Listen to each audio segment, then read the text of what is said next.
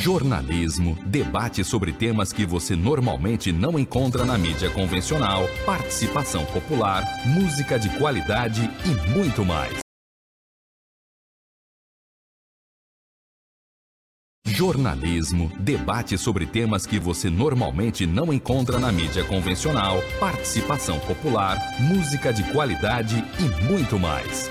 Web Rádio Censura Livre, a voz da classe trabalhadora.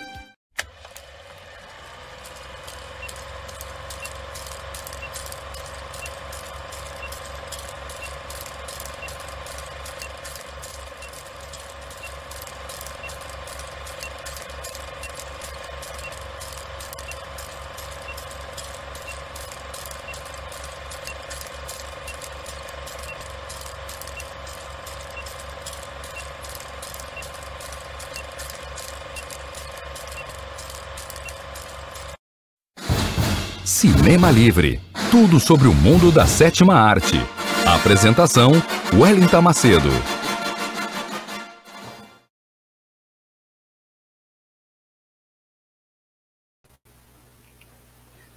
Olá, boa noite, ouvintes e internautas sintonizados nesse exato momento na web rádio Censura Livre, a voz da classe trabalhadora, pelas nossas redes sociais, Facebook, canal do YouTube da Web Rádio Censura Livre. Você que está agora navegando no Twitter, estamos ao vivo. Essa é mais uma edição ao vivo do programa que traz tudo sobre o mundo da sétima arte até vocês, cinéfilos e cinéfilas de plantão, sintonizados também pelos aplicativos da Web Rádio Censura Livre baixados nos aparelhos de celulares de vocês. Sejam todos bem-vindos. Eu sou Wellington Macedo, direto de Belém do Pará, e apresento o programa que traz os bastidores, as notícias, as curiosidades, os perfis dos astros e estrelas, as grandes histórias dos grandes filmes que marcaram as nossas histórias e a história do mundo do cinema. Comigo aqui hoje, meu parceiro de sempre, Dirley Santos, direto do Rio de Janeiro, também comigo o meu outro parceiro querido, Almir César Filho, que daqui a pouco vai estar aparecendo aí nos comentários. Deixem os comentários de vocês. Hoje é sexta-feira, sextou com Cinema Livre. Hoje é 20 de maio de 2022. O programa começa com um tema que tem tudo a ver com o cinema, literatura, adaptações literárias no mundo da sétima arte. Como essas adaptações são feitas? Será que elas são perfeitas? São fiéis aos livros? Ou são uma outra forma de contar uma história já conhecida e tão amada e tão querida por todos? Vamos falar um pouquinho disso. Esse é o nosso Cinema Livre, que está começando agora. Então, se ajeite onde você estiver, pegue sua pipoca, que nós vamos começar o nosso Cinema Livre dessa noite de sexta-feira, 20 de maio de 2022, com o nosso habitual quadro de notícias, do quadro Curtas, e as últimas notícias do mundo do cinema para vocês. Vamos começar, infelizmente, com uma notícia ruim, porque o final de semana passado começou com uma notícia bem ruim para o mundo do cinema nacional. Né? Nós perdemos um dos grandes diretores atuantes e importantes do nosso cinema nacional, o Breno Silveira, e o corpo do cineasta Breno Silveira foi velado no MAN em cerimônia fechada. Com informações do portal G1, o corpo do cineasta Breno Silveira foi cremado na manhã da última segunda-feira, 16 de maio, no crematório São Francisco Xavier, no Caju, zona portuária do Rio. Como no velório realizado no domingo, no último domingo, dia 15, no Museu de Arte Moderna do MAN, a cerimônia também foi fechada e foi restrita à família. O Breno, ele infelizmente faleceu na manhã do último sábado, 14, no início da tarde. Essa é uma notícia super inesperada. Ele faleceu aos 58 anos após sofrer um infarto fulminante. O cineasta estava no município de Vicência, no interior de Pernambuco, filmando Dona Vitória, com a grande Fernanda Montenegro, que está no papel título desse filme. A trama, ela conta a história de uma aposentada que denunciou uma quadrilha de traficantes e policiais a partir de imagens gravadas da janela do seu prédio em Copacabana.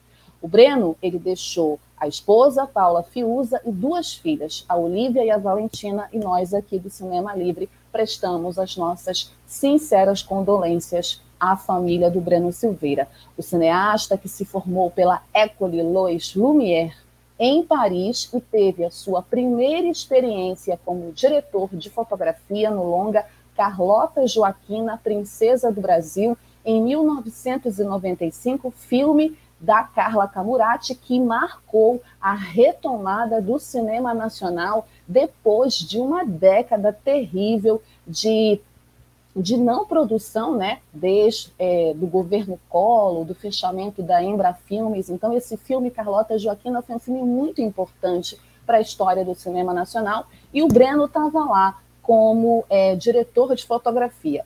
Em 2000, ele também foi diretor de fotografia do filme eu, Tu, Eles, outro grande sucesso do cinema nacional, protagonizado pela Regina Casé e que chegou a ser selecionado para participar da mostra Um Certo Olhar do Festival de Cannes.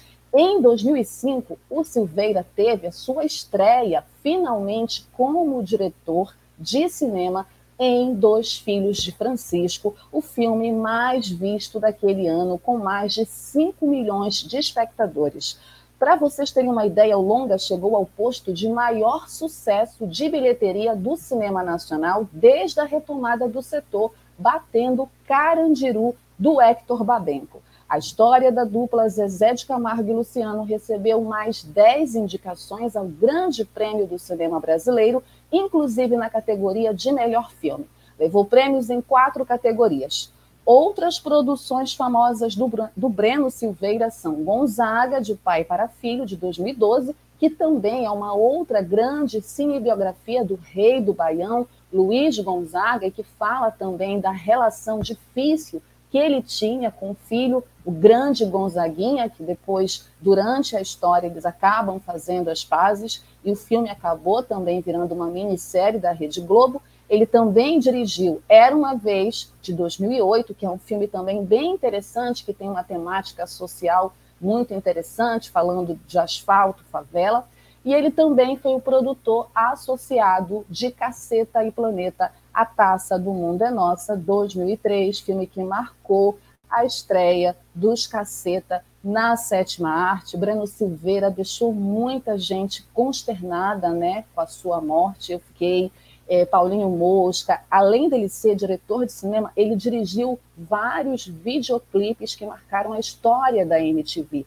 Quem cresceu na década de 90 e início da década de 2000 assistindo a MTV vai lembrar de vários videoclipes famosos e premiados. O grande videoclipe Segue o Seco, da Marisa Monte, que em 1996 ganhou cinco VMBs, foi dirigido pelo Bruno Silveira. Tem também clipes do Paralamas do Sucesso, do Skank, do Paulinho Mosca, que estava muito triste no dia, inclusive fez homenagens, a própria Marisa Monte fez homenagem na sua rede social, enfim. É, nossos sentimentos vai ser uma grande, foi uma grande perda e vai fazer muita falta para o nosso cinema, Breno Silveira. Bom, vamos continuar aqui com o quadro curtas. Já estão chegando os comentários. Deixe os comentários de vocês aqui no quadro curtas. Essa segunda notícia é uma notícia que, olha, tem tudo a ver com a atual conjuntura internacional de guerra que, infelizmente, nós ainda estamos vivendo, sobretudo os povos russo e ucraniano. Cinemas na Rússia estão exibindo filmes piratas em torrent. Como assim, Wellington? Vou explicar. De acordo com informações colhidas no site Tecmundo, após o início da invasão da Ucrânia, os estúdios de Hollywood e outras produtoras de cinema ao redor do mundo começaram a suspender o lançamento de novos filmes na Rússia. Pois é, retaliação de todos os lados. Por exemplo, o novo filme da franquia Batman, só para vocês terem uma ideia, não foi lançado aos consumidores russos em formato oficial mas foi baixado em torrent e exibido no cinema. olha só, gente, a Associação de Proprietários do Cinema da Rússia publicou um comunicado e revelou que o grupo está passando por um colapso no país. A previsão é a receita dos cinemas russos é que a receita ela diminua em até 80%. A associação até requisitou auxílio ao Ministério da Cultura, para vocês terem uma ideia. A partir de abril, surgiram informações é, que indicam que alguns cinemas na Rússia começaram a exibir filmes que não deveriam estar disponíveis no país, como o The Batman, o Não Olhe para Cima, entre outros. Inclusive, um centro de arte contemporânea em Moscou exibiu The Batman no dia 21 de abril e cobrou cerca de 7 dólares por ingresso.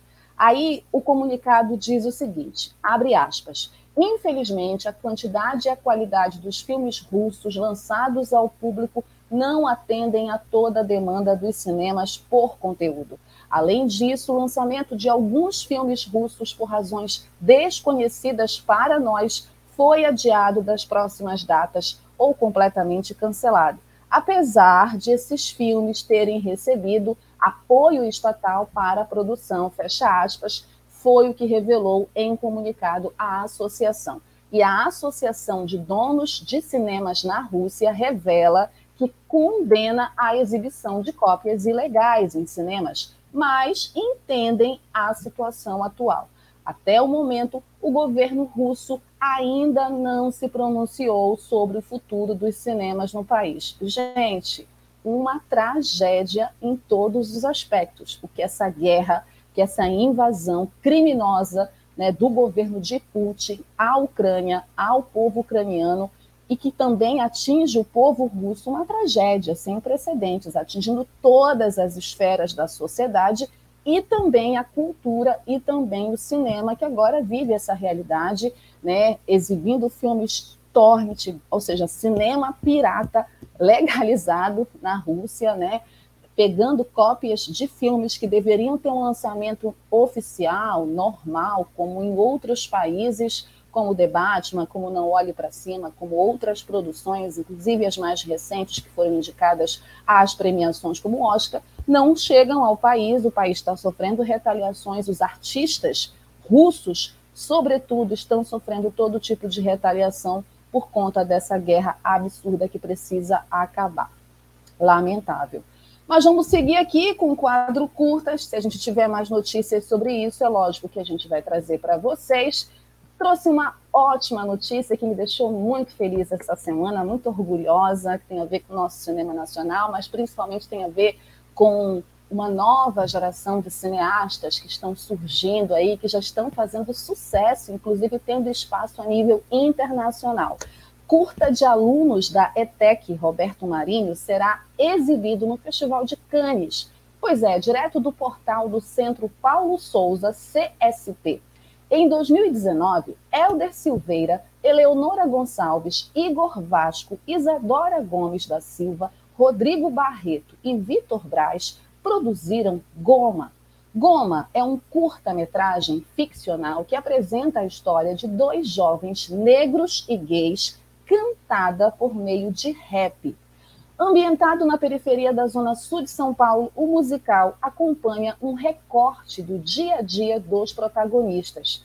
Goma é uma gíria, inclusive. O enredo ele mostra a forma como cada personagem se relaciona com a música e as rimas e como, por meio delas, eles lidam com a toxicidade relacionada à masculinidade e aos padrões sociais. Por meio dessa narrativa, a produção pretende questionar a reprodução de condutas e posturas opressoras, mesmo em ambientes de resistência, como o rap. O grupo entregou para a ETEC uma primeira versão do curta. Depois disso, utilizando os computadores e estúdio da escola, foram feitas melhorias na captação do som e na redublagem. Aí eles explicam, abre aspas, com o início da pandemia da Covid-19, ficamos meses sem mexer no material. Em meados de 2020, decidimos terminar o nosso filme com o que tínhamos. E quando conseguiu o resultado satisfatório de edição e som, ou escrevemos, né? Eu escrevi nos festivais no Brasil. Quem contou isso foi o Igor. Novos ajustes foram feitos antes da inscrição no Short Film Corner, que é essa mostra não competitiva do Festival de Cannes. Aí ele continua. Depois de tudo o que passamos, ficamos surpresos quando vimos que o Goma estava entre os escolhidos. Estamos muito felizes e gostaríamos de mostrar para os outros estudantes que todos podem inscrever seus filmes e ter essa visibilidade. Finalizou ressaltando que o filme foi produzido com baixo orçamento e contou com contribuições de colegas, além da parceria com empresa de alimentos para fornecimento de lanches para a equipe. Gente, isso é, é assim que se faz cinema nesse país com apoio e colaboração também. A edição de 2022 do Festival de Cannes, que é onde o Goma vai ser exibido, aliás, o Goma já foi exibido em vários outros festivais, tá? E agora ele está indo para Cannes, que inclusive convidou os meninos, mas infelizmente é isso, né? Falta de dinheiro, falta de apoio, os meninos não vão poder ir presencialmente ao festival para assistirem a exibição do filme deles, vão assistir online.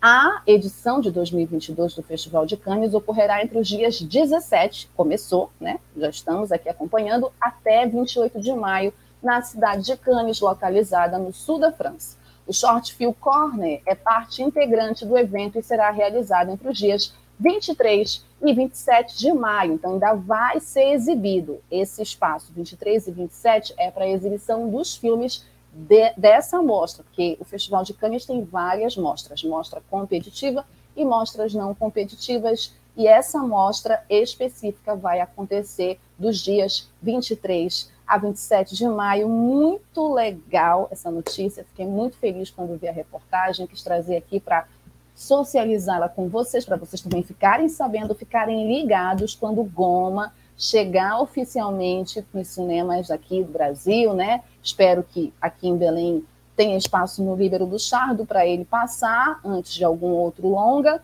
E vai ser muito legal conferir esse filme e sucesso para os meninos, tá certo? É, é isso mesmo. Tem que continuar fazendo o filme, tem que continuar produzindo mesmo com todas as dificuldades, porque né, a gente precisa, o cinema nacional precisa disso. Vamos lá, vamos continuar com curtas últimas notícias do mundo do cinema. Comentem o que, vocês acham dessas notícias. Eu vou adorar saber a opinião de vocês. Olha essa do Oscar 2023. Gente, eu vou te dizer, quando eu acho que essa academia vai avançar, por que, que eu ainda fico me iludindo com a Academia de Artes e Ciências Cinematográficas? Eu não sei por quê. Eu sou besta. Olha só essa. O Oscar volta a exigir que filmes sejam exibidos nos cinemas para concorrer aos prêmios. O que, que significa isso, gente? Gente, eu estou suando, tá calor aqui em Belém. Não sei se está frio aí para vocês no Sudeste, mas aqui na Amazônia, como sempre, um calor infernal. Com informações do jornal Correio Brasiliense, depois de abrir uma exceção de dois anos por conta da pandemia da Covid-19, porque estava todo mundo em casa, né, dona academia. Ninguém podia ir ao cinema, as salas estavam fechadas, aí a academia abriu uma exceção. Pois é, passou, né? A pandemia agora está numa outra fase. A Academia de Artes e Ciências Cinematográficas dos Estados Unidos voltou, ou seja, volta a exigir que filmes que desejam concorrer ao Oscar estreiem nos cinemas de maneira obrigatória. Ou seja, não adianta só o filme estrear no stream, na Netflix, na Disney, na Amazon, tem que também estrear no cinema para poder concorrer ao Oscar. Não serão mais aceitas obras que são de exclusividade do stream. A retomada da regra não impede, no entanto, que produções da Netflix, da Amazon, da Disney e outros streams concorram ao prêmio máximo do cinema, visto que, para se qualificar e disputar uma estatueta, basta que o filme permaneça em cartaz por ao menos uma semana em algum cinema de Los Angeles, Nova York, Chicago, São Francisco, Atlanta ou Miami entre 1 de janeiro e 31 de dezembro de 2022. Outras novidades divulgadas pela Academia de Artes foram a proibição de que um único filme envie mais de três músicas para concorrer ao prêmio de melhor canção original, além de renomear a categoria Melhor Documentário para Melhor Documentário em Longa-Metragem. Vale lembrar que um longa precisa ter, no mínimo, uma hora e dez minutos de duração. Com certeza vão vir mais mudanças aí nesses critérios, nessas regras da academia, né, que vai afetar os filmes, então ainda não sabemos como os streams vão reagir a isso, mas já se sabe que agora esses filmes também vão ter que estrear nos cinemas, não só ser uma exclusividade da Netflix, uma exclusividade da Amazon, mas eles vão poder continuar concorrendo com os grandes estúdios. Vamos aguardar novas notícias. Nós vamos aqui, obviamente, informar para vocês do Cinema Livre, certo? E vamos fechar aqui o quadro curtas, infelizmente, com mais uma notícia de obituário. Ontem, né, também chegou essa notícia de última hora e muita gente ficou consternada, triste. Muita gente que conhece, é, que conhecia o trabalho desse compositor, o Vangelis, compositor de Carruagens de Fogo e Blade Runner, morreu aos 79 anos. Segundo informações do portal Cultura da UOL, o compositor e músico grego Evangelos Odisseias Papatanácio, conhecido como Vangelis, morreu aos 79 anos de idade. Segundo informações que foram apuradas pelo jornal britânico The Guardian, Vangelis morreu em um hospital na França, onde estava internado. O músico ganhou fama na década de 1980 por compor trilhas sonoras maravilhosas para filmes. Em 1981, por exemplo, Vangelis ganhou o Oscar de melhor trilha sonora original com o filme Carruagens de Fogo, de 1981. Carruagens de Fogo ficou conhecida mundialmente no cinema e foi utilizada inúmeras vezes desde então e é a trilha oficial da São Silvestre, né? Quem cresceu nos anos 90 assistindo São Silvestre no último dia do ano, no último dia do ano, lembra muito bem. Nossa, inesquecível. Blade Runner, de 1982, pela qual também levou uma estatueta do Oscar, foi também composta pelo Vangelis. O seu currículo também tem contribuições para filmes como Rebelião em Alto Mar, de 1984, Francesco, a História de São Francisco de Assis, de 1989, Lua de Fel, 1992 e Alexandre, de 2004. Segundo a assessoria de Vangelis, ele morreu na noite da última terça-feira 17, gente. A notícia só chegou ontem. E a notícia ela foi comentada pelo primeiro-ministro da Grécia, o Kriakos Mitsotakis. Gente, muito difícil falar esses nomes. Kriakos Mitsotakis, em suas redes sociais. É o primeiro-ministro da Grécia. O Vangelis Papatanácio não está mais conosco, foi isso que ele falou. Para o mundo todo, essa notícia triste afirma que o mundo da música perdeu o internacional Vangelis, o protagonista do som eletrônico, do Oscar, do mito e dos grandes sucessos, escreveu o primeiro-ministro da Grécia. Gregos muito consternados, tinham várias notícias e várias mensagens ontem nas redes sociais comentando a morte do Vangelis e a importância que ele teve é, no mundo do cinema nessa área tão especial, tão importante e tão bonita para um filme que é a trilha sonora, né? Compondo trilhas sonoras inesquecíveis, como a trilha sonora de Carruagens de Fogo. Nossos sentimentos também vai fazer muita falta tá lá no panteão dos deuses, né? É, do cinema. Grande Evangelis. Bom, com essa notícia, nós encerramos aqui nossa primeira fase do quadro Curtas, as últimas notícias do mundo do cinema. Comentem se vocês quiserem, deixem aí o abraço, o beijo. Vamos para o intervalo rapidinho da Web Rádio Censura Livre e na volta a gente vai falar do tema da semana, adaptações literárias na sétima arte com o filme O Amor nos Tempos do Cólera. Já volto. Jornalismo, debate sobre temas que você normalmente não encontra na mídia convencional, participação popular, música de qualidade e muito mais. Web Rádio Censura Livre, a voz da classe trabalhadora. Para manter o projeto da Web Rádio Censura Livre de uma mídia alternativa, buscamos apoio financeiro mensal ou doações regulares dos ouvintes, de amigos e parceiros, já que não recebemos recursos de grandes empresas, políticos ou partidos. Seja um apoiador regular e ouça o agradecimento no ar durante as edições dos nossos programas. Sua ajuda é muito importante para nós. Enviamos prestação de contas mensal aos nossos apoiadores. Temos uma vaquinha virtual permanente.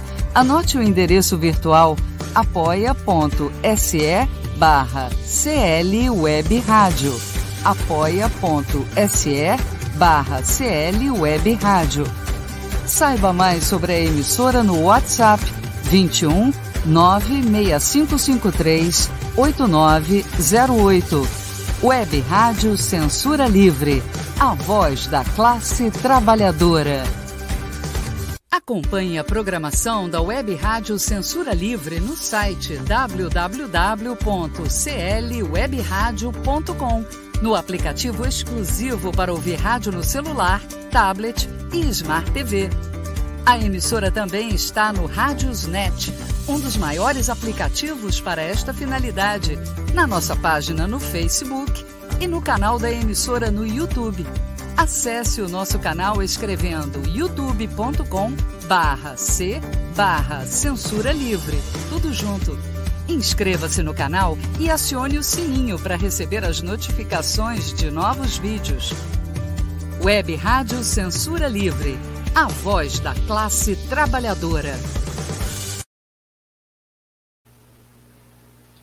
Web Rádio Censura Livre, a voz da classe trabalhadora. Participe do nosso Apoia-se e apoie a Web Rádio Censura Livre, sua programação voltada para a discussão das lutas da classe trabalhadora, dos setores oprimidos, a discussão de assuntos importantes da sociedade, além da gente falar sobre cinema, cultura, música, diversidade, e vocês ainda vão ter a chance de terem os nomes de vocês sendo lidos aqui no programa por mim. Vou mandar beijos e abraços. Na semana passada eu cometi uma gafe, eu esqueci de fazer os agradecimentos, peço desculpas, mas hoje eu não vou esquecer ele está aqui do meu lado. Então, no final do programa, eu vou fazer os agradecimentos e mandar beijos e abraços para todos, certo? Então, participe da nossa campanha. Nos sigam nas redes sociais, ativem o sininho para as notificações, Facebook, Instagram, Twitter, canal do YouTube da Web Rádio Censura Livre. Aí vocês têm toda a programação da Web Rádio. Deem um like, compartilhem esse programa e os outros programas da Web Rádio Censura Livre. E não esqueçam que o programa tem um e-mail, quadro cinemalivre.gmail.com, para vocês mandarem as dicas, sugestões, críticas, reclamações, mandarem um beijo, um abraço, fazerem observações, o que vocês quiserem. O espaço é de vocês, certo? E daqui a pouco eu vou ler os comentários de vocês com o Dirley, que está na área, e hoje ele está com o microfone e vai falar para vocês hoje. Tá bom?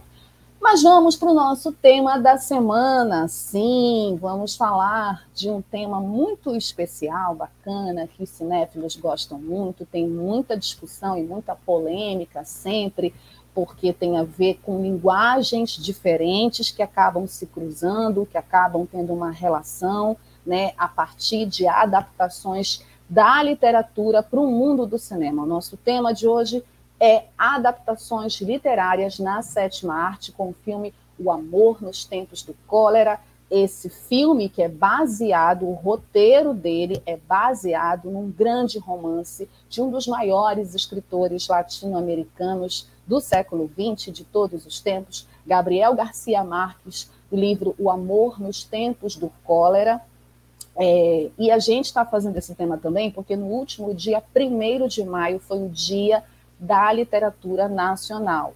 E aí é, a gente já queria, na verdade, eu particularmente já queria discutir há muito tempo essa questão das adaptações literárias. A gente tem um monte de filme no cinema, na história do cinema, que é baseado na literatura, em grandes obras literárias, tanto aqui no Brasil quanto a nível mundial. E sempre as pessoas ficam fazendo comparações entre o livro e o filme, né? Ah, o livro é melhor do que o filme. Não, o filme adaptou melhor o livro. Ou, como eu, o livro é uma coisa e o filme é outra coisa, né? É, mas, assim, é muito normal e natural que as pessoas comparem, que as pessoas tenham suas preferências. Então, vamos falar um pouquinho disso com esse filme, O Amor nos Tempos do Cólera, que é um filme de 2007, dirigido pelo Mike New.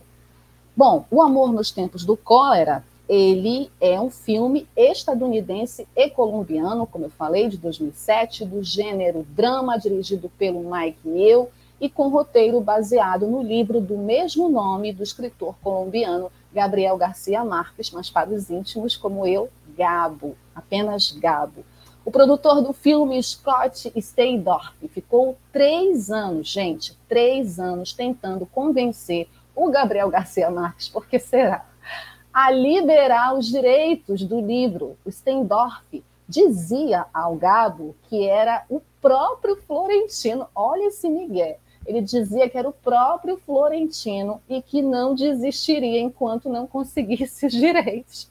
Encheu tanto o saco do Gabo que conseguiu.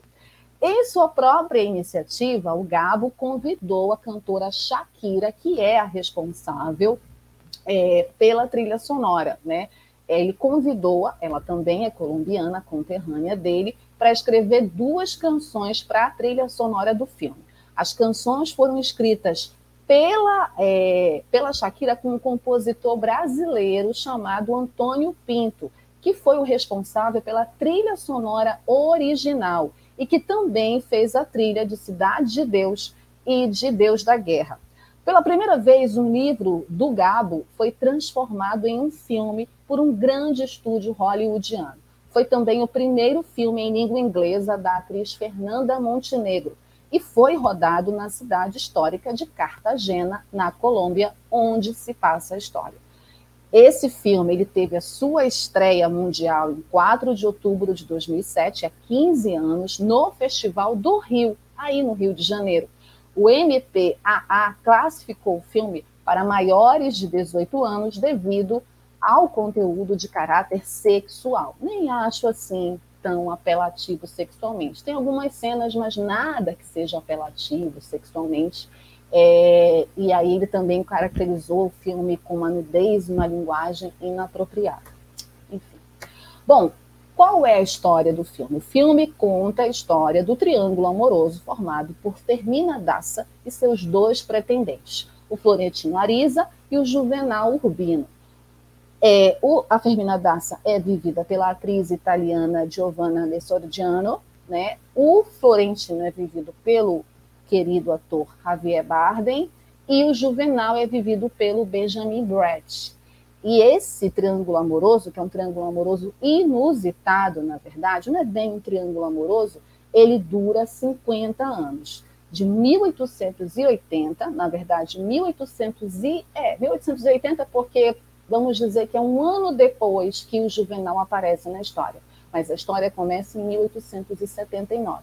E ele vai até 1930. Então, ele atravessa né, 50 anos. O Florentino ele se apaixona pela bela Firmina em sua juventude, o que seria contraditório aos desejos do seu pai, do pai da Firmina, que não é a favor desde o início da relação e faz de tudo para acabar com esse romance, levando inclusive a Fermina embora da cidade, né? Porque ele quer um futuro melhor para a filha dele. E aí, no meio tempo, né, nessa história toda, ela acaba conhecendo o brilhante médico Juvenal Urbino, e isso faz com que o pai né, da, da Fermina caia, né, o Juvenal caia nas graças do pai da Fermina e ele consegue conquistar a Fermina. Bom, o Florentino fica arrasado, né, e ele não desiste. É essa que é a grande história do filme, porque esse grande lance do romance, o amor nos tempos do cólera. E aqui eu estou resumindo mesmo, porque, na verdade, eu acho que a gente tem que falar duas coisas importantes, né? já que a gente está falando de adaptações literárias. Primeiro, falar do livro um pouco e depois falar do filme. Né? O livro do Gabo, O Amor nos Tempos do Cólera, ele é um dos livros assim preferidos dos fãs do Gabo. Ele foi meu segundo livro, o segundo livro que eu li do Gabo depois dos 100 anos de solidão. E levou um tempo para eu ler, porque eu fiquei muito mexida com 100 anos de solidão, meu livro de cabeceira. Eu não queria mais terminar de ler e aí, enfim, eu li, chorei e fiquei um tempo em luto, porque, né, é um período assim que tu tem que se afastar do livro, absorver a história e foi o que aconteceu comigo. Aí o segundo livro que eu li do Gabo, eu tinha uns 19 anos, eu acho, foi O Amor nos Tempos do Cólera, e fiquei apaixonada. Depois eu li do Amor e Outros Demônios, e aí eu fiquei apaixonada pela literatura do Gabo e fui ler todo o restante da obra dele. E O Amor nos Tempos do Cólera é um romance que conta de uma forma bastante interessante essa construção amorosa de um triângulo que não é bem triângulo, né? que na verdade é a história de um homem apaixonado. Um homem apaixonado que amou esta mulher por 51 anos, nove meses e quatro dias, que é isso que o Florentino fala para Fermina quando ele a reencontra já muito mais velho e depois quando finalmente é, ele consegue ter uma chance de se reaproximar dela, né? Eu não vou revelar muitas coisas do filme, porque eu acredito que a maioria das pessoas já leram o livro. Quem não conhece o livro, quem não leu o livro, assista ao filme, porque eu não vou dar spoilers aqui. Mas é importante vocês entenderem que o livro do Amor nos Tempos do Cólera, do Gabo, ele é uma inspiração para o roteiro do filme. O filme não segue à risca o livro, ele não é fiel e ele, obviamente, nas suas duas horas, são 134 minutos, duas horas e 14 minutos, ele tenta condensar uma história que é muito mais profunda, que é muito mais rica, que tem muito mais detalhes que só um escritor maravilhoso, ganhador do Nobel da Literatura, né, que escreveu Cem Anos de Solidão, Gabriel Garcia Marques, poderia contar. Então, é, não é um filme que quem lê o livro vai se achar no filme, né? Tanto que, assim, não tem uma grande expectativa. Quando eu fui ver o filme a primeira vez, eu tinha uma expectativa que acabou se frustrando, porque eu achava que o filme ia retratar ipsis literis o livro numa época que eu era muito mais jovem e achava que a função de uma adaptação literária era ser fiel, fidedigna ao livro. E não é porque são linguagens diferentes. É uma mesma história que será contada de formas diferentes, porque são linguagens que trabalham com histórias em formatos diferentes. E aí eu vou me ater agora ao filme. Né? O filme do, do Amor nos Tempos do Cólera, do Mike Neal, ele tem um problema. Para mim é o problema central, que é o fato de ser um diretor é, britânico, né, um diretor inglês, né, e o filme todo falado no idioma em inglês, desconsiderando o fato de que a história toda se passa num país da América do Sul, se passa na América Latina, e que seria muito melhor, na minha avaliação é, crítica, que esse filme fosse falado no seu idioma, que esse filme fosse falado em castelhano, em espanhol, mesmo que fosse o espanhol da Espanha. É, esse é o grande problema do filme, esse é o grande ponto negativo do filme, porque é muito estranho tu perceberes o acento horrível, o acento, é, sotaque em espanhol, né? O acento horrível dos atores, porque estão falando inglês de uma maneira que não é natural. Seria até melhor que ele tivesse chamado atores ingleses, atores estadunidenses para fazer o filme, assumisse isso. Mas não, ele chamou atores latinos, né? Javier Bardem espanhol, a Giovanna Mezzogiorno é, italiana, é, o Benjamin Brett não, né? Mas chamou a Fernanda Montenegro, chamou o Hector Elizondo, que tem origem latina, né? É, quem não conhece o Hector Elizondo, ele foi a fada madrinha da Julia Roberts em Uma Linda Mulher, Lembram dele? Ele está nesse filme. Chamou Ana Cláudia Talacon, que é uma atriz uruguaia. Ele chamou atores latinos para dizer: ó, aqui nós temos os latinos falando inglês. Gente, é muito ruim, muito ruim, muito ruim. Não é só eu que penso isso, não. Mas quando vocês forem assistir o filme, quem já assistiu pode até dizer se gostou ou não, né? É a minha percepção, mas é o grande ponto negativo dessa adaptação literária é o filme falado em inglês, né? Um pensamento extremamente colonizador de um diretor, tanto diretor latino-americano para fazer esse filme, tenho certeza que não era só uma ideia desse produtor é, adaptar esse romance. Poderia ter chamado, contratado, convidado um outro ator, ou um outro diretor, melhor dizendo, para dirigir. Bom, essa é uma questão, né? Então, tem esse pensamento colonizador de um diretor que acha que o filme, né, porque vai se passar em Hollywood, tem que ter o inglês ali como idioma oficial. E é muito ruim por mais que os atores se esforcem, Javier é maravilhoso, Fernanda Montenegro maravilhosa, não soa natural, soa fake, sabe, incomoda, né? Tu percebes ali que não é natural, por mais que haja esforço dos atores. Tem umas outras questões no filme que são legais. Eu não vou falar só é, dessa parte do ponto negativo, também vou falar dos pontos positivos do filme, né? A direção de arte é impecável, né, a maquiagem, a caracterização, toda a ambientação, o figurino, a construção histórica de Cartagena, né, a história se passa em 50 anos, então a gente tem viradas de tempo, a caracterização das personagens, em particular do Florentino Ariza, do personagem do Javier Bardem e o próprio trabalho do Bardem, né, do Bardem, que é maravilhoso. Ele incorpora, de fato, é um grande ator, né, o Javier, e ele, para mim, é o grande um dos grandes pontos positivos do filme. Chamar um protagonista que tenha o carisma do Javier Bardem, que entende que tem toda a sensibilidade dessa personagem que é encantadora na literatura, Florentino Ariza, um homem apaixonado, né? E aí falar um pouco da concepção desses personagens que o Gabo constrói na literatura e que são transportados para o cinema, né? O Florentino Ariza e a Fermina Dassi. O Florentino Ariza, que representa a paixão, o amor, né, na sua forma mais passional, aquele amor que muitas das vezes está imbuído dessa construção romântica e que é remetido geralmente ao sexo feminino, né, às mulheres, ele é representado na figura desse homem que se apaixona ao ver a Fermina pela primeira vez, né? muito jovem ainda, e faz um juramento de lealdade a essa mulher, escreve cartas a essa mulher e faz um juramento de lealdade e de fidelidade, fidelidade não só a esta mulher, mas ao sentimento, principalmente ao sentimento que ele tem por ela.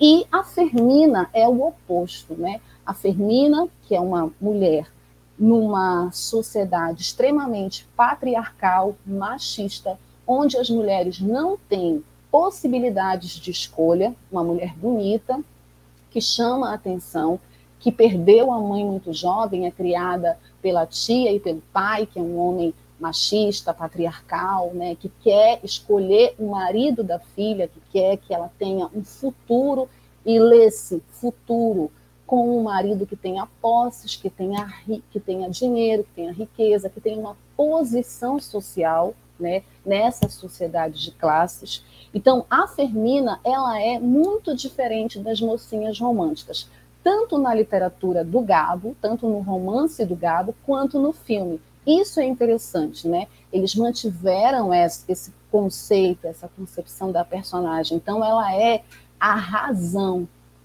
ela, no primeiro momento, quando o, o, Florentino a pede em casamento, a primeira resposta dela é: você tem que me dar um tempo para eu pensar. E aí é a, a, a, tia dela que fica dizendo: não, você tem que dizer sim, você tem que aceitar, porque senão você vai se arrepender amargamente. E aí ela diz sim, mas passa-se o tempo e ela cresce, ela amadurece. E esse, essa paixão juvenil não tem mais a mesma importância, ela não tem mais a mesma relação com esse sentimento que o Florentino tem. E isso também é interessante de observar, tanto no livro quanto no filme. O filme, inclusive, ele dá muito destaque para a Fermina, na minha avaliação, do que o livro. O livro ele é muito mais do Florentino, o Florentino contando a história. No filme, a Fermina tem muito destaque, e isso para mim é um ponto positivo também. Né? Então, para além disso, é, essa construção dessa personagem forte que dá um fora no Florentino, eles se reencontram e aí ela diz para ele: foi uma ilusão. Sinto muito, foi uma ilusão, né? Então esqueça, nos esqueça. Mas o Florentino não vai esquecer, porque ele tem esse compromisso com esse sentimento, né? Com esse amor, é, uma relação de lealdade e de fidelidade a esse sentimento que move a vida dele. Então ele sofre muito é, e passa a vida toda dele trabalhando. É esse, né? Essa, essa é a grande história, né? Ele passa a vida dele trabalhando para reconquistar esse amor, para reconquistar essa mulher. E obviamente tem também toda uma uma, um contexto da época, um contexto histórico. A gente está em tempos do cólera. Né? Então, o amor nos tempos do cólera é um amor nos tempos de uma sociedade doente, de uma sociedade onde o povo mais pobre, e é o povo de Cartagena, da Colômbia, que está morrendo do cólera. E essa epidemia, né, o cólera é uma doença que sempre foi muito grave, que sempre atingiu os mais pobres, vide a situação do continente africano, né? Então, o Gabo ele constrói essa história que também é retratada no filme dessa forma. Esse amor sendo construído numa sociedade que está em guerra civil, tem vários problemas políticos, né?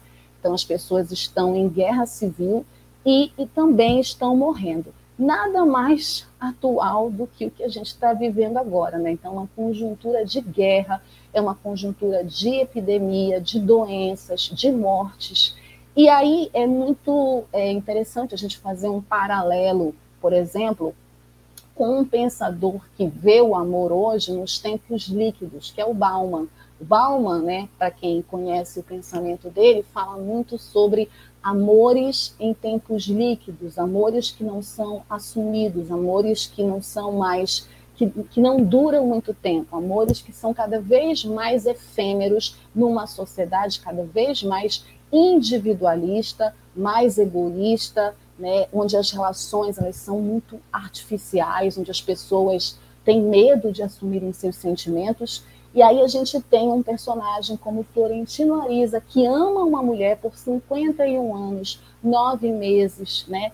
Então, é, esse contraste, essa oposição é, com essas duas sociedades, a sociedade do amor nos tempos do cólera e a sociedade do amor nos tempos da pandemia, é também interessante de observar assistindo o filme O Amor nos Tempos do Cólera. Queria falar da trilha sonora, como eu disse, é Shakira, né, é, que é uma grande cantora, Shakira, né, a despeito de hoje, ela está hoje nos Estados Unidos cantando mais pop, mas eu conheci a Shakira na época que ela cantava rock, e ela tinha um cabelo preto.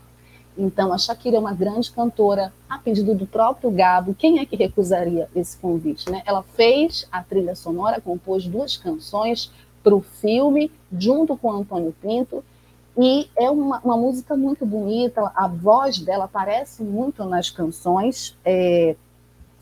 Tem uma cena do filme muito interessante que explica muito quem é a Firmina Daza e as decisões que ela toma é quando ela está conversando com uma prima, a Hildebranda, e a Hildebranda fala para ela assim: Nós precisamos aprender a ser felizes sem o amor e apesar do amor.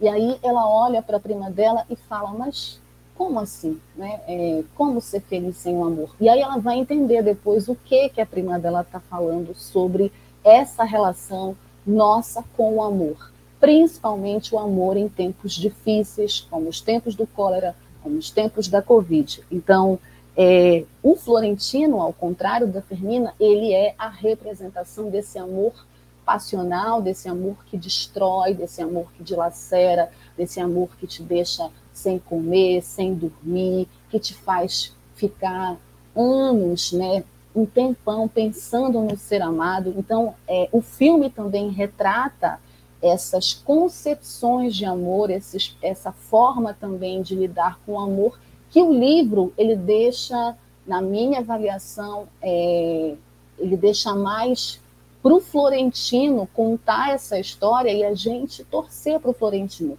No livro, a gente torce para o Florentino. No filme, a impressão que eu tenho é que a gente acha que o Florentino tem muitos problemas, né? E ele, no decorrer da história, vai se envolver com outras mulheres, né?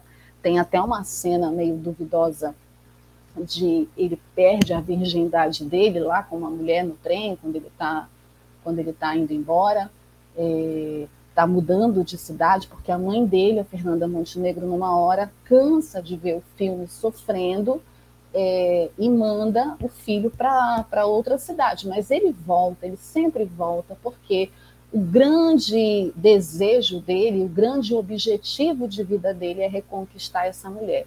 E na velhice, no fim da vida deles, ele consegue fazer isso, né? Apesar de ser no momento em que ela está ali perdendo também é, alguém importante, eles se reencontram no fim da vida deles. O Amor nos Tempos do Cólera, o filme, ele é um filme que tenta, a partir da adaptação literária de um grande romance do Gabriel Garcia Marques, discutir essa questão do amor e das relações que nós temos com esse sentimento. Então, eu penso que o filme ele não é, é completamente, não consegue ser, não consegue fazer um grande filme. Né? O Mike New não conseguiu dirigir um grande filme. Não diria que o Amor nos Tempos do Cólera é um grande filme, mas também não é um filme ruim. É um filme razoável dentro do que ele conseguiu fazer, apesar do idioma em inglês, mas que tem atuações muito bonitas, em particular a atuação do Javier Bardem, que assim um show, né? Consegues perceber o grande ator que ele é a partir da transformação, da caracterização, da maquiagem, né? De toda a construção de arte, da direção de fotografia também. É, só para vocês terem uma ideia, O Amor nos Tempos do Cólera, ele foi indicado ao Globo de Ouro de melhor canção original para o Antônio Alves Pinto e para Shakira, para a canção Despedida. E também é, ele foi indicado para a melhor canção original escrita para um filme no World Soundtrack Awards, também para o Antônio Pinto e para a Shakira, é, para a canção Despedida, mas ele, infelizmente, não chamou muita atenção da crítica para outras coisas, para outras, é, para outros elementos do filme, porque ele tem essas, é um filme meio que irregular. Não é um grande filme, não é uma grande adaptação literária, como eu disse. Acho que essa questão do idioma é algo que pesa no filme, né? mas tem atuações bem interessantes e tem uma atuação muito digna e muito sensível do Javier Bardem, que é o Florentino Ariza. Eu olho para o Javier Bardem, eu lembro do Florentino Ariza do livro e acho que ele sim conseguiu trazer a sensibilidade humana do personagem que o Gabo criou para a tela de cinema. E aí compensa outras coisas e compensa outros elementos que não fazem do amor nos tempos do cólera um grande filme. A Giovanna também está muito bem, né? É uma atriz que eu já conhecia de outros filmes, é uma atriz italiana, não é muito conhecida aqui no Brasil, mas na Europa ela é muito conhecida. E ela está bem com a Fermina Daza. O John Leguizamo faz o pai dela, o Hector Elizondo faz o tio do Florentino Ariza. É, a Fernanda Montenegro, nas participações dela, nas cenas dela, ela consegue, como a grande atriz que ela é, segurar a cena, mesmo que o acento dela, que o sotaque dela em inglês seja complicado também, porque tu percebes que ela não está muito à vontade com aquele sotaque. Mas, enfim, é um filme que eu recomendaria. Eu recomendaria para as pessoas assistirem, não tem contraindicações assim, ah, então não vou assistir. Não, assiste. Assiste, são 134 minutos tu fica ouvindo uma trilha sonora bonita, ouve a Shakira, quem gosta da Shakira cantando em espanhol, eu gosto muito. Vê o Javier Bardem, que é maravilhoso, sempre vê o Javier Bardem, e depois vai ler o livro, certo? Bom, vamos para um rápido intervalo, vou falar mais na volta e a gente conversa. Já tem comentários aí, eu quero ler os comentários de vocês. Já volto. Jornalismo, debate sobre temas que você normalmente não encontra na mídia convencional, participação popular, música de qualidade e muito mais. Web Rádio Censura Livre, a voz da classe trabalhadora. Para manter o projeto da Web Rádio Censura Livre de uma mídia alternativa, buscamos apoio financeiro mensal ou doações regulares dos ouvintes, de amigos e parceiros já que não recebemos recursos de grandes empresas, políticos ou partidos. Seja um apoiador regular e ouça o agradecimento no ar durante as edições dos nossos programas. Sua ajuda é muito importante para nós. Enviamos prestação de contas mensal aos nossos apoiadores. Temos uma vaquinha virtual permanente. Anote o endereço virtual apoia.se barra CL Web Rádio. apoia.se barra CL Web Rádio. Saiba mais sobre a emissora no WhatsApp 21 96553 8908. Web Rádio Censura Livre, a voz da classe trabalhadora. Acompanhe a programação da Web Rádio Censura Livre no site www.clwebradio.com, no aplicativo exclusivo para ouvir rádio no celular, tablet e Smart TV. A emissora também está no Rádiosnet, um dos maiores aplicativos para esta finalidade, na nossa página no Facebook e no canal da emissora no YouTube. Acesse o nosso canal escrevendo youtube.com barra C barra Censura Livre. Tudo junto. Inscreva-se no canal e acione o sininho para receber as notificações de novos vídeos. Web Rádio Censura Livre. A voz da classe trabalhadora. Dirley Santos na área. Fala, querido. Boa noite. E... Boa noite, Wellington. Me escuta? Sim. Ah, beleza. Então, vamos rapidamente aqui aos comentários. Fechou teu microfone. É porque eu dar uma espirrada aqui. O frio tá.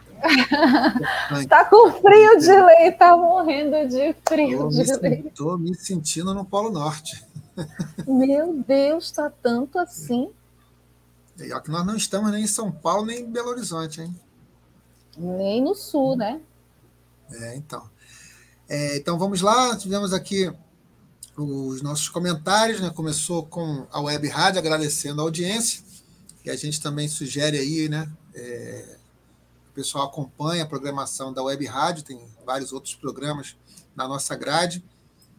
A Vânia Luz, dando boa noite. Laura Saulo também.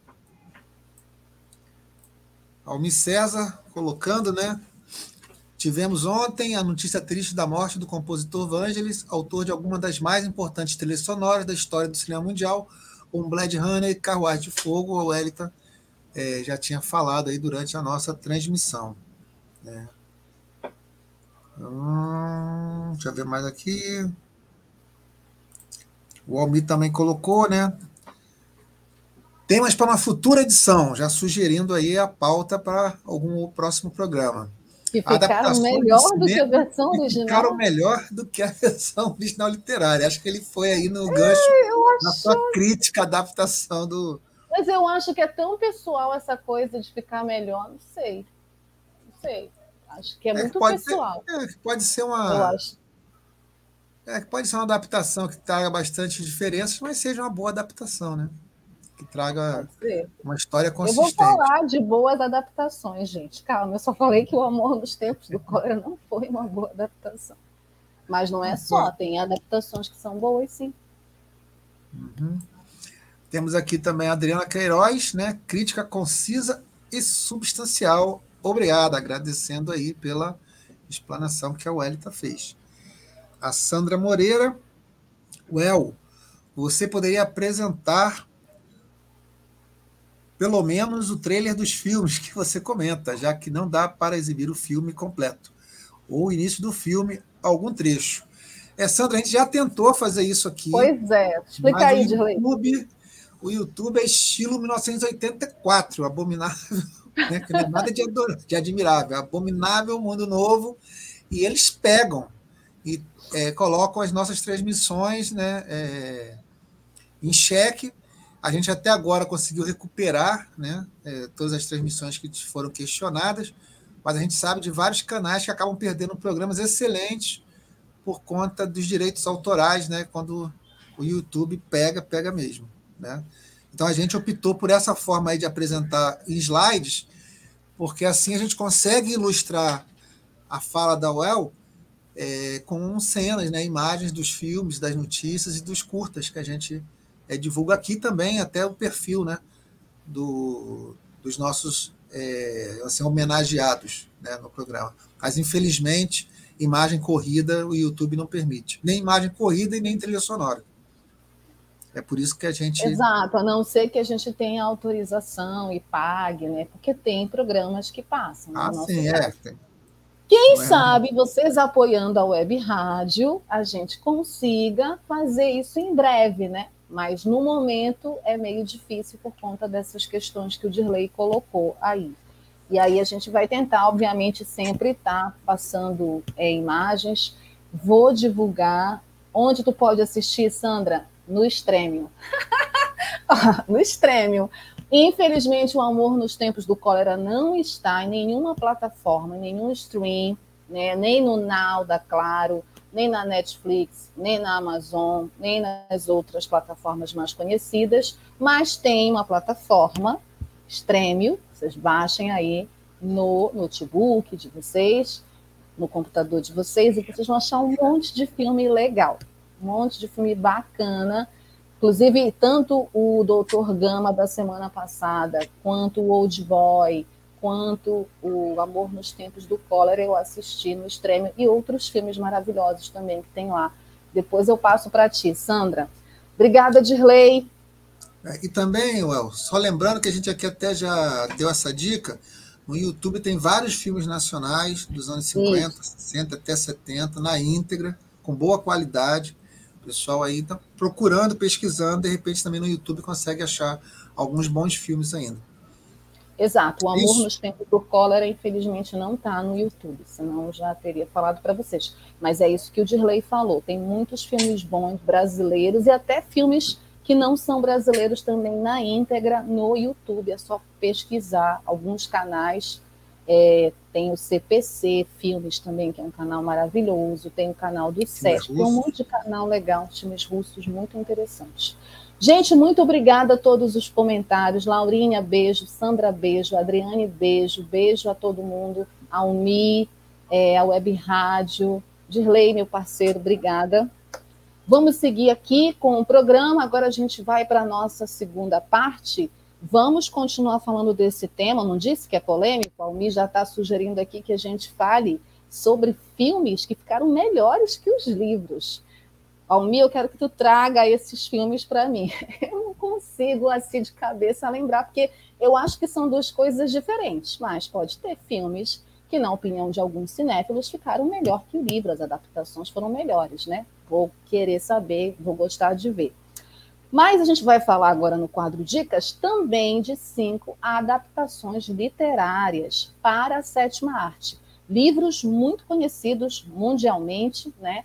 É, conhecidos entre os admiradores da literatura que viraram filmes. E alguns são grandes filmes, porque tem sim é, filmes, cinema, né? tem diretores que conseguem trazer para a tela grande a história daquele livro, né? Inclusive a gente já passou aqui no Cinema Livre filmes que são adaptações de livros, filmes que são adaptações de quadrinhos e que ficaram maravilhosos. Então, tudo também tem a ver com quem está por trás dessa adaptação, como é que vai adaptar, quais são as escolhas artísticas, as escolhas técnicas. Por isso que é difícil mensurar na minha avaliação se é uma adaptação boa ou não eu coloquei aqui a minha avaliação crítica em relação ao amor nos tempos do cólera. Obviamente, é a minha avaliação crítica. Vocês podem ter outra e devem ter. Por isso, assistam um filme, leiam um livro e tirem as conclusões de vocês. E depois me contem, certo? Vamos agora para dicas, cinco filmes de cinco adaptações literárias que são de grandes clássicos da literatura. O primeiro, gente, muita gente ama, conhece, já viu o filme, tem várias versões, já leu o livro, O Morro dos Ventos Uivantes. Essa, essa adaptação que eu estou trazendo aqui é de 1939. Barreiras sociais impedem que Cat se relacione com o cavalariço Radcliffe. Acho que é esse o nome. O rapaz some quando Cat se casa com Edgar, um homem de posses, e retorna dez anos depois como um homem rico. Entretanto, pode ser tarde demais para ele e Cat Gente, essa história é uma história clássica da literatura mundial. O Morro dos Ventos Uivantes, ele foi. Essa versão é de 7 de abril né, é, de 1939, é dirigida pelo William Wyler e é uma adaptação é, do clássico livro da Emily Bronte. Né? Foi indicada ao Oscar para melhor ator, Oscar para melhor filme, é, e já teve também outras adaptações. Né? O Redcliffe, que é o protagonista de O Morro dos Ventos Uivantes, ele tem um passado trágico marcado pelo abandono, pelo preconceito, pelos maus tratos e pela negligência. E a vida dele muda quando é, ele é levado para o Morro dos Ventos Uivantes, onde conhece a sua irmã adotiva, que é a Cat, a Catherine, é, por quem ele se encanta, né, se apaixona, e aí tem toda a história, e é assim, uma das histórias que eu considero mais clássicas de amor, daqueles que tu choras, que tu torces, tu lê o livro, tu fica sem fôlego, assim, é maravilhoso. Eu sou fã dessa adaptação e eu sou fã do livro O Morro dos Ventos Uivantes, 1939. William Wyler está aí, nossa primeira dica. Se vocês não conhecem, vão lá assistir o filme ou vão lá ler o livro. Lê o livro, assista o filme. Aí depois vocês me digam se vocês gostaram mais do livro, se vocês gostaram mais do filme, se vocês gostaram dos dois, tá bom? Bom, a segunda dica também é um grande clássico da literatura mundial. Já fez adaptação até para o Didi Mocó, a turma do Didi, eu lembro, já fez uma adaptação dessa história, porque esse escritor, o Charles Dickens, ele tem várias histórias que são clássicos da literatura. E essa história é uma das acho que é a mais famosa dele, Grandes Esperanças, Great Expectations, né? baseado na história de Charles Dickens, é, é a história de um órfão e como que essa e como que muda quando ele encontra um fugitivo condenado. É a história de duas pessoas que são completamente que estão é, nas suas tragédias pessoais e se encontram né? Um, tem um encontro inusitado e tudo muda na vida deles. Grandes Esperanças é um clássico porque ele tem uma mensagem humana assim que é atemporal. Por isso, inclusive, ele é muito adaptado, né? Já teve outras versões para filmes, versão para especiais de TV, passa até no Natal. Essa versão que eu estou trazendo é de 1946, é uma versão do Reino Unido, é dirigida pelo David Lean, é baseada na história do Charles Dickens e tem como prêmios Oscar de melhor fotografia, preto e branco, Oscar de melhor direção de arte, preto e branco, o roteiro é do David Lean, do Ronald Neyman, do Anthony Everlock, Alan K. Walsh e Cecil Mike Girvin. E é um clássico. Esse livro e o filme Grandes Esperanças está aí, em 1946, David Lean, a mesma sugestão. Quem ainda não leu o livro, leia o livro. Quem ainda não viu o filme, veja. E também tem uma outra versão com a Gwyneth Paltrow, se eu não me engano. Eu também vi essa versão da Gwyneth Paltrow. Assistam as versões e escolham a melhor para vocês e leiam o livro Grandes Esperanças, Charles Dickens. Nossa terceira dica é só checar aqui, porque agora eu fiquei na dúvida se é essa ou se é a outra. É essa mesmo que eu estava pensando. Essa terceira dica é de um, uma adaptação que eu realmente não conheço, nunca li, O Leopardo. Essa adaptação é do diretor Lutino Visconti, que foi um grande diretor do cinema italiano. É uma versão de 1963 e ela é uma adaptação do livro O Leopardo, do Giuseppe Thomas de Lampedusa. Foi indicada a Palma de Ouro e também ganhou, na verdade, a Palma de Ouro e foi indicada ao Globo de Ouro de melhor ator revelação do ano para o Butch Lancaster e tem também o Alain Delon no elenco.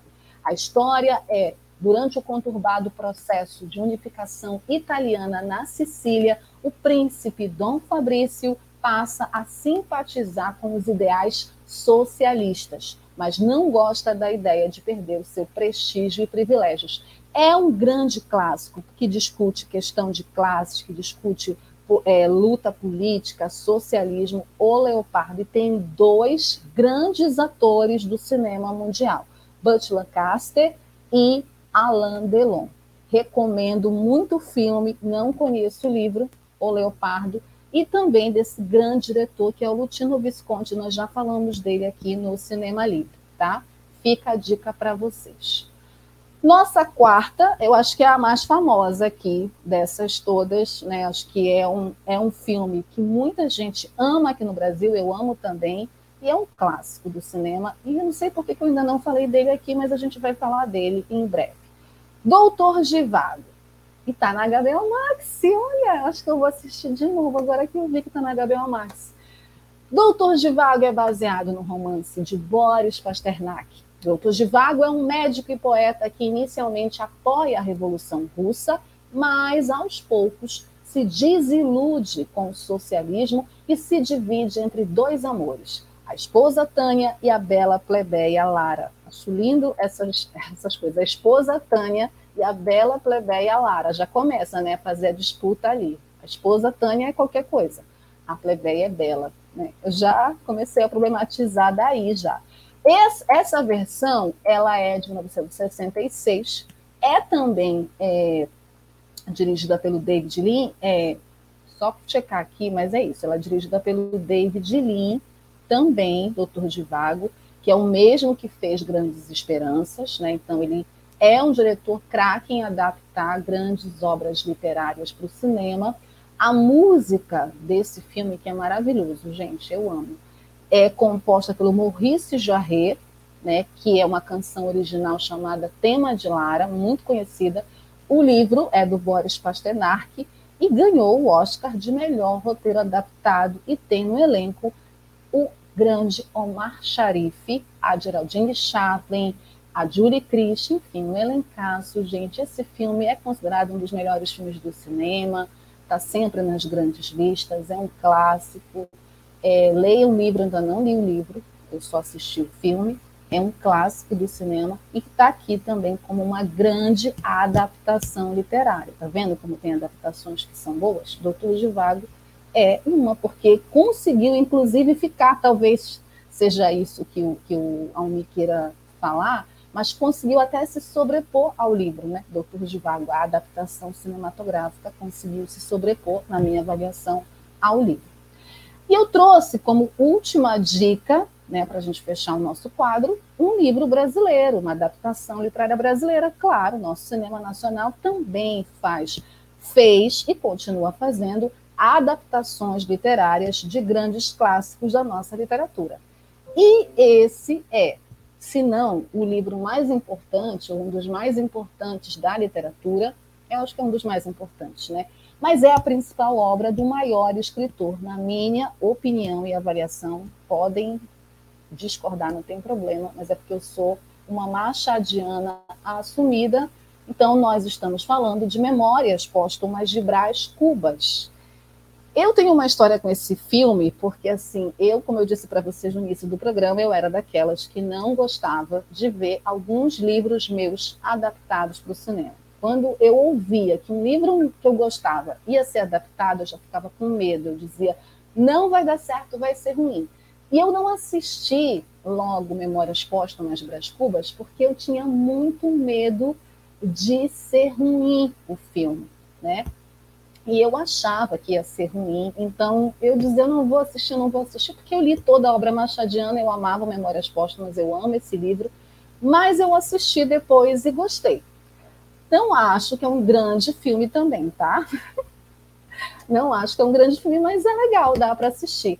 Após ter morrido em pleno ano de 1869, Brás Cubas decide por narrar sua história e revisitar os fatos mais importantes da sua vida, a fim de se distrair na eternidade. A partir de então, ele relembra de amigos como Quincas Borba, maravilhoso Quincas Borba, leia um livro Quincas Borba, da sua displicente formação acadêmica em Portugal, dos amores de sua vida e ainda do privilégio que teve de nunca ter precisado trabalhar em sua vida.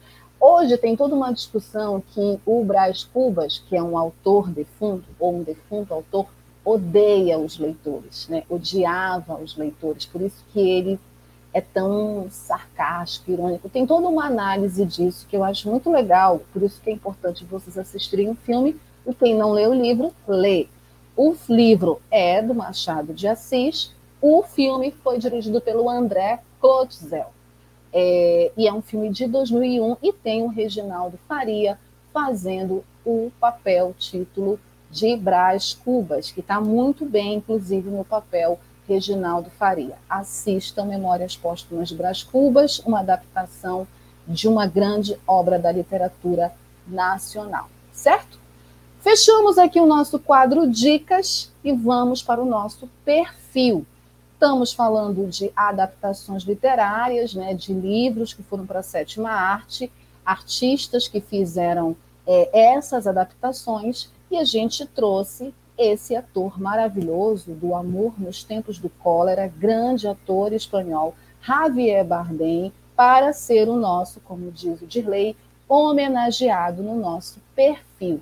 Ator premiadíssimo, que foi o primeiro espanhol a ser indicado ao Oscar e a vencer o Oscar, né? Além de outros grandes prêmios do cinema mundial que o Javier já ganhou na vida dele. E merece, gente, porque ele é muito bom. Javier Angele Encinas Bardem nasceu em Las Palmas de Gran Canadá, em 1 de março de 1969. Ele é um ator espanhol em 2007, ele ganhou o Oscar de melhor ator coadjuvante por seu papel como Anton Digur. É, Anton Digur no maravilhoso é, Onde os Fracos Não Têm Vez, no Country for Old Men. E ele é considerado um dos vilões mais terríveis é, da última década do cinema. Para vocês terem uma ideia, numa lista que saiu, o Anton, o personagem que o Javier faz no Onde os Fracos Não Têm Vez, é um dos preferidos da galera do cinema. De tanto que o personagem fez sucesso e caiu nas graças do público. Que é isso, né? De subverter. Ele é tão maléfico, tão maléfico, tão maléfico, que as pessoas acabam meio que tendo uma relação com ele às avessas, no sentido de gostar do personagem, mesmo ele sendo tão ruim. Ele também recebeu elogios da crítica por seus papéis em filmes como Ramon Ramon, Carne Trêmula, Boca a Boca, Mondays in the Sun e Mar Adentro. Mondays in the Sun é Segunda-feira ao Sol, que é maravilhoso. Foi o primeiro filme que eu assisti do Bardem, nunca vou esquecer. Aqui em Belém, no antigo cinema, o Cine Maria Silvia Nunes, que não existe mais, infelizmente era como líder Luchardo, e aí passou Segunda-feira ao Sol, eu não conhecia o trabalho do Javier Bardem e fiquei encantada por ele. Depois assisti Mar Adentro e depois fui assistir outros filmes dele. Ele retratou o principal antagonista, Raul Silva, em 2012, no filme James Bond, Skyfall. Ele fez tanto sucesso que ele foi até vilão do 007, para vocês terem uma ideia. Eu não assisti, eu não, eu não curto muito o 007, então não posso falar sobre essa atuação. Mas imagino que tenha sido bacana, porque ele é um ator muito bom. Assim como o Oscar, Bardem foi premiado com um Globo de Ouro, um Screen Actors Guild Award, um BAFTA, cinco prêmios Goya. O Goya é considerado o Oscar do cinema espanhol. E esse rapaz já venceu cinco prêmios Goya de melhor ator. Ele também ganhou dois prêmios do cinema europeu, um prêmio de melhor ator em Cannes e duas Copa Volpe, que é o prêmio máximo no Festival de Veneza pelo seu trabalho. Ele é o primeiro espanhol a ser indicado para um Oscar, que foi de melhor ator em 2000, né, pelo filme Before Night Falls. É, e bem também como o primeiro ator espanhol a ganhar um Oscar pela sua terceira indicação, né, a terceira nomeação dele ao Oscar, e aí ele ganhou a, o Oscar por é um dos fracos não tem vez e também recebeu a sua segunda indicação de melhor ator pelo filme Beautiful, que cara foi muita injustiça querendo do Oscar, porque eu queria muito que ele tivesse ganhado, porque ele está simplesmente esplêndido em Beautiful. Ele se ganhasse também mereceria. Eu adoro esse filme e choro muito com ele nesse filme. Olha, ele é proveniente de uma família de atores e cineastas. Ele jogou rugby na seleção espanhola, ele estudou pintura antes de se decidir pela carreira cinematográfica. Até então, ele contava apenas com uma pequena participação no cinema, com 11 anos, atuando ao lado da mãe dele, a Pilar Bardem. A família toda do Javier é de artista. Eles são muito conhecidos na Espanha e no restante da Europa. Ele estudou na conceituada escola de interpretação Estúdio Juan Carlos Corazza para El Actor, para El Actor, né, o nome da escola. Em 1994, ele ganhou os prêmios Fotograma de Prata de melhor ator no Festival de San Sebastián, que é um festival também muito importante do cinema espanhol, e o prêmio Fernando Rey de melhor interpretação por Dias Contados. Em 95 e 96, ele ganha o prêmio Goya. Em 97, é escolhido o melhor ator do cinema europeu por sua atuação em Carne Trêmula, um dos grandes filmes do Pedro Almodóvar. Por sua atuação em Before Night Falls, em que vive o papel do poeta cubano Reinaldo Arenas, discriminado e perseguido por ser homossexual, ele recebe o prêmio de melhor ator no Festival de Veneza. E com esse filme, ele acaba ganhando a projeção internacional e se torna o primeiro espanhol indicado ao Oscar de melhor ator. Ele protagonizou o filme de estreia do John Malkovich como diretor, The Dance Up Stars, em 2002. O John Malkovich fez esse filme e chamou o Javier Bardem como protagonista. E esse filme ele narra a história da captura de Abimael Guzmán, líder do grupo guerrilheiro Sendero Luminoso, lá no Peru. Muito legal esse filme. Em 2003, ele voltou a ganhar o prêmio Goya por seu papel em Los Lunes al Sol, ou, né, traduzindo para o português, Segunda-feira ao Sol. Na cerimônia de entrega do prêmio, ele faz um protesto contra a invasão do Iraque pelos Estados Unidos. Adoro ator que é consciente politicamente. No ano seguinte, ele venceu novamente no Festival de Veneza pelo seu complexo papel em Mar Adentro. Mar Adentro é um filme que eu ainda quero trazer para o cinema livre, apesar de ser um tema muito pesado, que é o tema da eutanásia. Mas o Javier dá um show nesse filme, uma lição de vida, de interpretação, de sensibilidade humana. Ele é maravilhoso, gente. Eu sou suspeitíssima para falar dele. Nesse filme, o Bardem interpreta, como eu falei, um personagem real, ele é tetraplégico, né? O nome dele era Amon São Pedro, e ele está numa luta nos tribunais é, espanhóis, numa batalha judicial, porque ele quer morrer. Ele quer morrer, ele quer se matar, e aí ele quer convencer a justiça espanhola, né, apesar dos protestos das pessoas que estão ao redor dele, de que ele tem esse direito. Em 2005, ele foi membro do júri no Festival de Cannes. No ano do lançamento do Goiás Ghosts de 2006, ao lado da Natalie Portman, o Barden esteve envolvido em vários projetos. Em 2007, ele apareceu em Love the Time of Clolela, baseado no romance do Gabriel Garcia Marques. Esse é o título em inglês, gente. Para o amor nos tempos do cólera. Olha como é sem graça esse título, né? E nesse filme ele interpretou Florentino Ariza, filho da Trânsito Ariza, que foi vivida pela Fernanda Montenegro.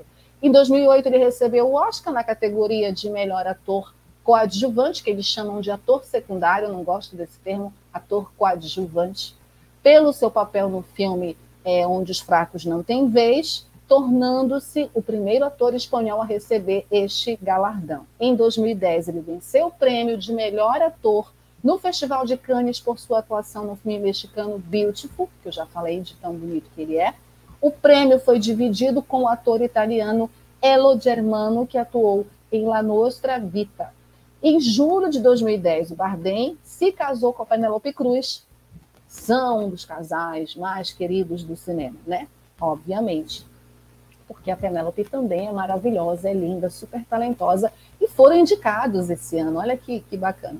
Com quem namorava havia três anos em. Eles casaram nas Bahamas, tá? Em 25 de janeiro de 2011, o Javier recebeu a sua segunda indicação ao Oscar de melhor ator, dessa vez por Beautiful, atuando em espanhol, a sua língua materna. Em outubro de 2011, anunciou na rede de televisão ABC que ele atuaria no próximo filme do James Bond, o Skyfall, e em 2012 o ator ganhou uma estrela na, cal na calçada da fama de Hollywood, colocada bem ao lado da, da sua esposa, né? que também tem uma estrela, é, a Penélope Cruz.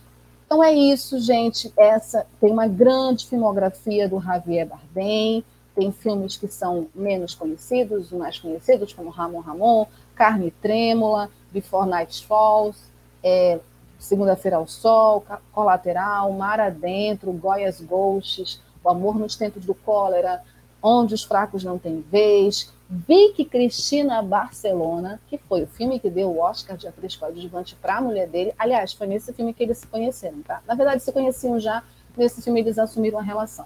E ele tá maravilhoso, mas ela tá mais maravilhosa do que ele nesse filme.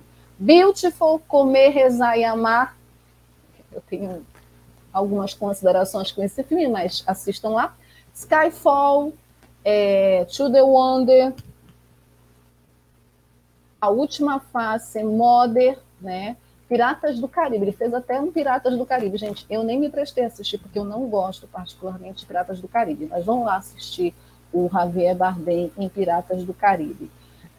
Ganhou Oscar por Onde os Fracos Não Têm Vez, foi indicado por Before Night Falls, indicado por Beautiful e indicado por Apresentando os Ricardos, que foi esse ano que ele foi indicado junto com a Nicole Kidman, que também é parceira dele nesse filme.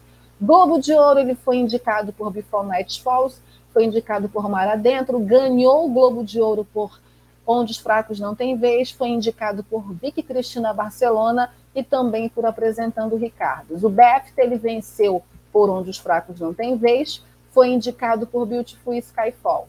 Ganhou o SEG, que é o prêmio do Sindicato dos Atores, por onde os fracos não têm vez, foi indicado por Skyfall e apresentando os Ricardos e ganhou o Critics' Choice Movie Awards, o prêmio dos críticos dos Estados Unidos, foi indicado por Mar Adentro, venceu por Onde os Fracos Não Têm Vez e também foi indicado por Skyfall e é um dos atores mais queridos, mais gentis do cinema, super de boa. Ele e a Penélope Cruz não são estrelas, assim, não tem esse comportamento de estrelas como outros.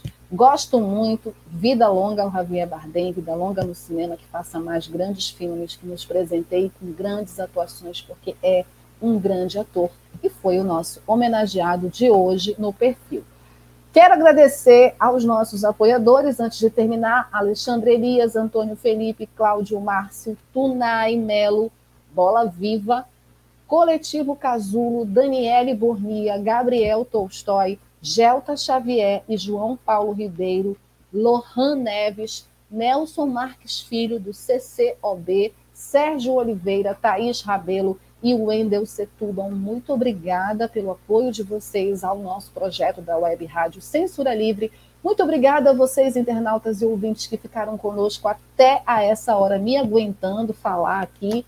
Obrigada, meu querido parceiro Dirley Santos, Almir César Filho. Semana que vem voltamos com mais cinema para vocês. Beijos, cuidem-se. Até sexta-feira que vem. Tchau. Cinema Livre tudo sobre o mundo da sétima arte. Apresentação: Wellington Macedo.